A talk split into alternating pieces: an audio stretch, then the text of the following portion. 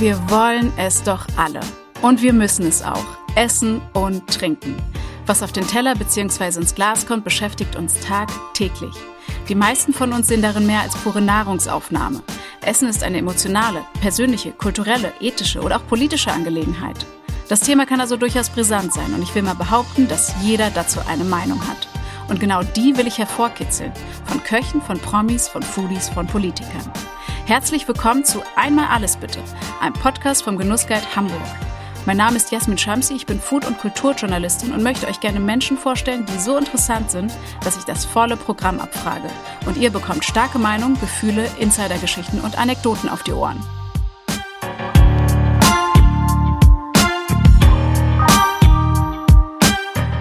In dieser Folge habe ich mit Jasmin Baltris gesprochen, einer in Hamburg lebenden Köchin und Künstlerin. Sie ist gebürtig aus Wien und das Herz der super coolen Aperitivo-Bar Standard in der großen Freiheit auf St. Pauli. Jasmin Baltris ist eine unkonventionelle und warme Persönlichkeit, die sich über viele Dinge Gedanken macht. Ihre typisch wienerische Lässigkeit ist so ansteckend, dass man sich in ihrer Nähe am liebsten fallen lassen und nur noch mit den schönen Dingen im Leben befassen möchte. Aber natürlich ist die Pandemie auch nicht spurlos an ihr vorbeigegangen. Ich habe sie vom ersten Lockdown im Frühjahr dieses Jahres bis zum zweiten Lockdown im Winter begleitet und zwei verschiedene Reaktionen miterlebt. Als die Gastronomien in der ersten Zwangspause von heute auf morgen dicht machen mussten, war sie wie viele andere erstmal ganz schön vor den Kopf gestoßen. Darauf hatte sich niemand vorbereiten können und es gab auch wenig Infos zu diesem neuartigen Virus, der die Welt lahmlegte. Ich sprach mit ihr über ihre neue Verantwortung den Gästen und Mitarbeitern gegenüber, denn plötzlich musste sie sich mit Abstandsregeln und Hygienemaßnahmen beschäftigen, wo sie doch vorher für eine ausgelassene und herzliche Stimmung gesorgt hatte. Total absurd. Während sie also im Frühjahr vorsichtig versuchte, die Lage einzuschätzen und Risiken abzuwägen, war die Situation im Sommer eine völlig andere. Da musste sie mit aller Kraft die seelisch ausgehungerten Gäste im Zaum halten. Der zweite Lockdown im Winter war demnach Segen und Fluch zugleich. Aber vielleicht kurz ein paar Worte zum Konzept der Bar, um das Dilemma zu verstehen. Also das Standard ist eine Aperitivo-Bar in der großen Freiheit, ganz am obersten Ende. Ähm, das ist eigentlich ursprünglich ein italienisches Konzept. Wir legen das aber so aus, wie, es uns täglich eigentlich so in den Kram passt. Also man kommt zu uns, ähm, bestellt äh, Getränke, also nur die Getränke von der Karte und äh, die werden dann meist von mir aus der Küche mit Kleinigkeiten, sogenannten Stuzzichini begleitet, also den Abend hinweg. Die Idee ist natürlich, man sitzt an einem unserer drei langen Tafeln gemeinsam mit anderen Menschen. Ähm, perfekt für ein Date, äh, für eine Gruppe von Freunden. Man kann natürlich auch was feiern in einem größeren Rahmen.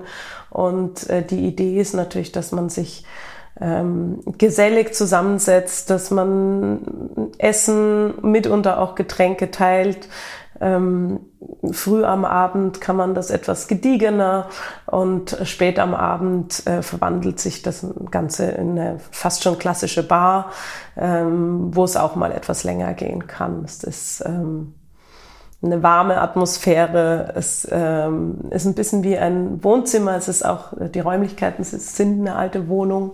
Das spürt man irgendwie und eigentlich lebt das ganze Konzept äh, davon, dass wir natürlich so den Grundstein legen, aber dass auch die Gäste das mitgestalten, prägen und ihr, ihr Gefühl mitbringen und äh, eine ausgelassene Stimmung entsteht. Das ist natürlich jetzt im Moment äh, Geselligkeit äh, teilen, sich näher rücken und auch so ein bisschen unvernünftig werden, genau das Gegenteil von dem, wie wir uns alle verhalten sollten. Deswegen mussten wir da sehr kreativ werden jetzt auch in den letzten Monaten wie man das trotzdem noch ähm, weitertragen kann und ähm, dieser Gedanke nicht verloren geht. Das hat mich natürlich interessiert, welche kreativen Lösungen das Standardteam gefunden hat. Ich habe die Branche in den letzten Monaten ein bisschen beobachtet und festgestellt, dass die meisten Gastronomen nicht den Kopf in den Sand gesteckt haben, sondern im Gegenteil die Zwangspause für sich zu nutzen wussten. Da sprudelte es plötzlich vor neuen Ideen und Innovationen. Endlich habe man ein bisschen Zeit für Muße, für eine Bestandsaufnahme oder für Projekte, die man immer schon mal angehen wollte, hörte ich von allen Seiten. Genau das haben die Wiener Köchin und ihr Team auch gemacht. Sie haben ihren Online-Merchandising-Shop ausgebaut und kleine Care-Pakete in drei verschiedenen Größen mit Köstlichkeiten aus der Küche zusammengestellt. Sehr originell fand ich übrigens die Idee, eine mit Weinflecken dekorierte Tischdecke mitzugeben. Für den Anfang sei das zwar ein schöner Move gewesen, auch um sichtbar zu bleiben, wie Jasmin Baltris sagt, aber irgendwann habe das den Stammkunden nicht mehr gereicht und sie wollten wieder mehr physische Nähe. Wie das ausging, war irgendwie zu erwarten. Ich glaube, das ist ganz menschlich und ganz normal, aber nach dieser Lockdown- äh, und angstvollen Zeit hat das fast umgeschlagen in eine sehr große Unvernunft und dieses Cornern ging wieder überall los. Das war ja in anderen Stadtteilen ebenfalls das Problem, in Ottensen, in der Schanze noch Dollar und bei uns auf unserem Mini-Kiez hat das aber angefangen, auch zum Leidwesen der Anwohner, sich auch in die Richtung zu entwickeln und da schiebt man dann irgendwann den schwarzen Peter natürlich nur noch hin und her. Ähm, da war ich wirklich ähm, teilweise sechs Stunden am Stück damit beschäftigt, mit Leuten zu reden und die wie eine Ordnerin auseinanderzuhalten. Ich habe ja auch immer schon gesagt, für mich wie eine Bademeisterin. Wir standen im Fenster und äh, das war auch nicht mehr möglich. Ich bin auf die Straße und habe wirklich bin zu den Menschengruppen hin und habe sie einer nach dem anderen immer wieder auseinandergezogen. Das muss man dann machen, wenn man irgendwie doch ein bisschen Geld verdienen möchte und äh, nicht zusperren. Aber es gab eine, einige Abenden, wo ich wirklich einfach aus dem Fenster geschrien habe, wir machen jetzt zu damit ähm, das nicht eskaliert. Und das ist, glaube ich, liegt in der Natur der Dinge, wenn Menschen anfangen, Alkohol zu trinken. Deswegen ist es auch interessant, wie unterschiedlich das für äh, Speisengastronomie, die beispielsweise einen Mittagstisch hat, wo man getrennt an Tischen sitzt und auch einen Abstand einhalten muss und auch irgendwie bewusst damit ist, ähm, im Gegensatz dazu eine äh, Getränkegastronomie, die darauf die auch in ihrer Identität eingeschrieben hat, dass Menschen sich gesellig zusammenfinden und auch ein wenig leichtsinnig werden. Und ähm, wir sind da so ein Hybrid äh, diesbezüglich, weil wir natürlich Essen anbieten und Getränke und das auch tageszeitmäßig bei uns so ein bisschen der Fokus wechselt. Aber aus so einem Fenster heraus zu verkaufen, da ging es natürlich äh, in erster Linie um Getränke und das Essen war für mich eher so ein Add-on. Ähm, das war, da waren wir schon sehr erleichtert, als wir quasi so unseren neuen Laden mit Außengastronomie eröffnen konnten und einfach wieder ein bisschen Service machen, Gast geben, normal. Normalität war auch wirklich, ist für mich ein großes Stichwort im Moment. Ähm, nach sehr vielen Jahren, äh, wo ich nicht darüber nachgedacht habe, wünsche ich mir die jetzt richtig zurück.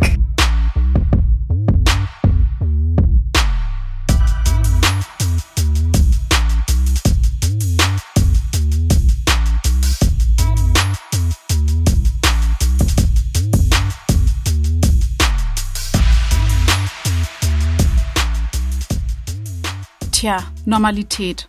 Ob es die in der Form, wie sie sich Jasmin Baltris zurückwünscht, wieder geben wird? Zumindest hat sie im vergangenen Sommer einen kleinen Vorgeschmack davon bekommen, als die Stadt Hamburg die Nutzung der Parkbuchten vor der Bar für Außensitzplätze genehmigte. Nicht nur sei dann wieder das vertraute Standardgefühl aufgekommen, sagt sie, sondern auch das Gästeverhalten sei einfacher zu kontrollieren gewesen. Irgendwie grotesk. Während die Krankenhäuser Notfallpläne vorbereiteten, überließen sich andere gedankenlos der Verantwortung von Barmitarbeitern. Ich weiß ja nicht, wie es euch geht, aber wie eine Bademeisterin mit erhobenen Zeigefinger am Fenster zu stehen und zu kontrollieren, ob sich auch ja niemand zu nahe kommt, klingt irgendwie anstrengend. Die Köchin vom Standard sieht das aber ganz pragmatisch, kann allerdings nicht leugnen, dass dafür auch ein gewisser Kraftaufwand notwendig war. Es stimmt schon. Also für mich war das schwierig. Ich war, ich musste Informationen an Mitarbeiter geben, selbst für mich entscheiden, was ich richtig und falsch finde, war natürlich auch im Zentrum einer Möglichkeit, einer, einer möglichen ähm, Ansteckungsgefahr. Ähm, wenn man, du sagst es schon richtig, wenn man mit offenen Armen äh, dasteht, dann auch rein physisch äh, kommen auch Leute in deine Arme, die du manchmal abwenden musst und einerseits wirklich fast schon äh, Entertainer in so einem in so einer Fensterbühne zu sein, gleichzeitig streng auf Abstände zu achten und auch zu entscheiden, wann ist es zu viel. Das war vielleicht die größte Verantwortung, weshalb wir auch nach dem Sommer gut, ähm, äh, gut urlaubsreif waren, die, die wirklich immer da standen und ähm, äh, Minou und ich, die beide so die Exekutive im Laden machen, ähm, waren ja auch maßgeblich am Anfang vor Ort, weil wir auch erstmal kaum andere Mitarbeiter beschäftigen konnten. Das heißt, es war schon eine Probe und auch eine sehr interessante und sehr anstrengende Zeit, weshalb wir uns, wie gesagt, auf diesen Restart total gefreut haben. Der Sommer war gut zu ihnen und er war finanziell gesehen auch bitter nötig, um ein paar Polster anzulegen. Was man oft nicht auf dem Schirm hat, ist, dass das Gastgewerbe extrem hohe Betriebsausgaben bei relativ geringen Margen hat. Wird ein Lokal zudem von heute auf morgen geschlossen, gibt es später keinen Nachholeffekt. Sprich, das Essen oder das Getränk, das du heute nicht verkaufst, wirst du morgen nicht doppelt verkaufen. Dann ist da aktuell noch die Sache mit der Reduzierung der Sitzplätze. Um die Abstandsregeln einzuhalten, wird die Zahl der Gäste nahezu halbiert, das Servicepersonal muss aber trotzdem ausreichend vorhanden sein. Schon allein, um sicherzustellen, dass die Auflagen eingehalten werden. Wer nicht wie der Standard das Glück hatte, die Miete aufschieben zu können, und das ist je nach Lage häufig ein ganz großer Einzelposten, hat sich vielleicht dreimal überlegt, wieder zu eröffnen. Dass die Stadt Hamburg den Mehrwertsteuersatz auf Speisen zeitweilig von 19 auf 7 Prozent gesenkt hat, hat kaum Erleichterung gebracht. Glaubt man einer bundesweiten Umfrage des Branchenverbands DEHOGA, sind schon jetzt rund 30 Prozent der gastronomischen Betriebe und Hotels in ihrer Existenz gefährdet oder haben Insolvenz angemeldet. Puh, düstere Aussichten für 2021. Da fragt man sich schon, wer es durch die Krise schafft und unter welchen Bedingungen. Als ich darüber mit der Wiener Köchin im Mai sprach, machte sie mich auf einen Aspekt aufmerksam, der im Verlauf der letzten Monate noch mehr Bedeutung erlangt hat. Die Sichtbarkeit im Netz. Wenn du eine Basis hast und eine gewisse Reichweite, dann hat das auf jeden Fall die, ich weiß nicht, ob man sagen kann, die Spreu vom Weizen getrennt. Ähm, für uns war extrem wichtig, Öffnungszeiten, also wirklich so die Hard Facts, wann sind wir da, was bieten wir an, ähm, wie sieht das ungefähr aus, ähm, erstmal zu vermitteln und dann natürlich auch, wenn Menschen mehr zu Hause sind, einfach auch ein Gefühl, was ja der Gastro inhärent ist, ein Gefühl zu vermitteln oder einen eine Abwechslung zu bieten, das zu transportieren und auch damit zu werben. Das war essentiell. Und gleichzeitig auch diesen Schritt in die Digitalisierung ähm, für viele Unternehmen einen, einen, überhaupt einen Online-Shop oder Vorbestellungen machen zu können. Für viele Läden jetzt mittlerweile durch die Zeit und äh, Übung einen Lieferservice äh, zu etablieren. Das sind Dinge, die sind extrem wichtig und ähm, da habe ich auch das Gefühl, ich war, war auch sehr hin und her gerissen, wie ich das für die Zukunft sehe und wie wie unfair ich das auch an manchen Stellen finde für Betriebe, die überhaupt nicht so aufgestellt sind. Aber ich habe jetzt im Moment einfach so das Gefühl, es ist dieser Schritt in die Digitalisierung, der an allen Ecken passieren muss, weil das nun mal die Entwicklung äh, der Dinge ist in einem kapitalistischen System oder in unserem kapitalistischen System, dass das ähm, einfach gerade in Fast Forward und in, im Zeitraffer eigentlich gerade passiert. Und da werden bestimmt einige Betriebe auf der Strecke bleiben, die sie nicht schnell genug umrüsten können. Aber es gibt doch auch sehr viele Angebote, auch von großen Firmen, da unterstützend zu wirken und auch Plattformen zu bieten. Welche denn zum Beispiel? Ich weiß nicht, sowas wie Google My Business oder so Sachen oder selbst über Instagram gibt's ganz andere Möglichkeiten, jetzt Produkte zu verlinken und ich bin da selber äh, wirklich kein Profi drin und das ist auch nicht mein Metier, aber ich bekomme schon mit, dass ähm, da aktiv an, an herangetreten wird. Wir haben Anrufe bekommen von Firmen, die Coworking Spaces aus Gastronomien machen und also es klingelt an allen Ecken. Es ist natürlich auch ein Geschäftsfeld und genauso bieten sich auch äh, Hilfestellungen an.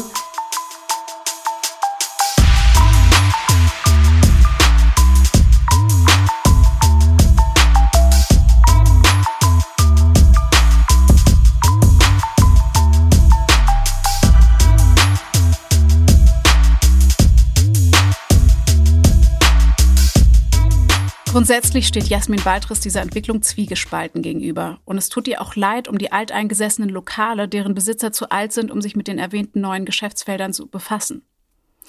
Die Krise hat gezeigt, welche enormen Kräfte die Branche via Facebook, Instagram oder YouTube mobilisieren kann, um die breite Öffentlichkeit für die verschiedensten Themen zu sensibilisieren. Ob Kampagnen, Proteste, Hilfsaktionen, Zusammenschlüsse von Netzwerken. Vieles fand und findet immer noch digital statt. Auch WhatsApp-Gruppen, in denen man sich austauscht, aushilft und Tipps gibt, sind hoch im Kurs. Auf diese Weise hat sich der Standard zum Beispiel mit Läden wie dem Hebel, Krug, Weinladen St. Pauli, Pelican Bar oder Krawel zusammengetan, um gemeinsam nach Lösungen zu suchen. Und so ist dann ein Gefühl von Solidarität und Gemeinschaft entstanden, das interessanterweise so vorher noch nicht da war. Noch mehr Synergieeffekte ergaben sich dann dadurch, dass Aktivitäten und Aktionen im Sommer für alle sichtbar nach draußen verlagert wurden. Ja, es war auch dann ein schönes buntes Treiben. Äh, dadurch, dass ja alles nach draußen gewandert ist, war alles sichtbarer und man hat gesehen, ah, da drüben äh, ist äh, so und so viel los und bei uns so, wir gehen mal und bringen was vorbei. Ich habe ganz viel Essen verteilt, andere Drinks. Also das war schon wirklich sehr schön im Sommer. Mm, und da ist jetzt, sind die, die Bande, Bänder sehr doll gestärkt für auch weiteres. Die Pandemie scheint also durchaus auch ein paar positive Nebeneffekte zu haben, etwa eine andere Qualität von Nähe und Gemeinschaft, von der man sich wünscht, dass sie auch nach der Krise weiter bestehen bleibt. Außerdem hat sich ein altes Sprichwort bestätigt, nämlich, dass die Not erfinderisch macht. Und ich glaube, ich habe selten in der Fülle so viele neue und originelle Gastrokonzepte kennengelernt wie in den letzten Monaten. Endlich war die Zeit reif für echte Innovation. Und das hat natürlich auch geschlaucht. Jasmin Baltres erzählte mir, ihr sei nach dem Sommer und insbesondere nach dem zweiten Lockdown erstmal die Luft ausgegangen.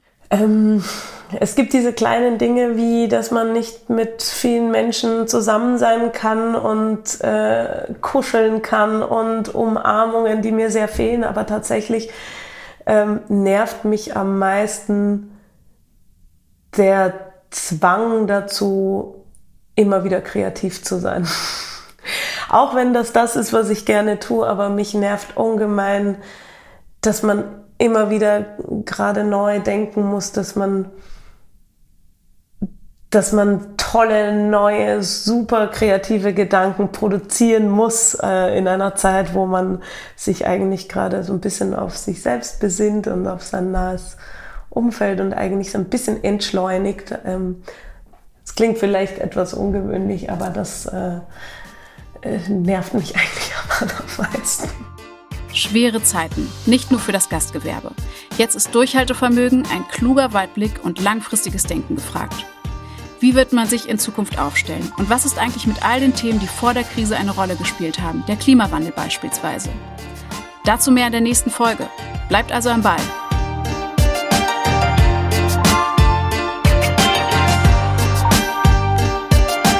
Vielen Dank, dass ihr in den Podcast vom Genussguide Hamburg reingehört habt. Ich hoffe, ich konnte ein paar Denkanstöße liefern. Wenn ihr Fragen, Anregungen, Lob oder Kritik loswerden wollt, schreibt doch gerne eine Mail an essen-trinken-hamburg.com. Außerdem findet ihr weiterführende Artikel zu den angesprochenen Themen, aktuelle Neueröffnungen, Restaurantkritiken, Top-10-Listen und vieles, vieles mehr unter genussguide-hamburg.com und in unseren Social-Media-Kanälen. Ich freue mich auf die nächste Folge und ihr bleibt mal schön gesund.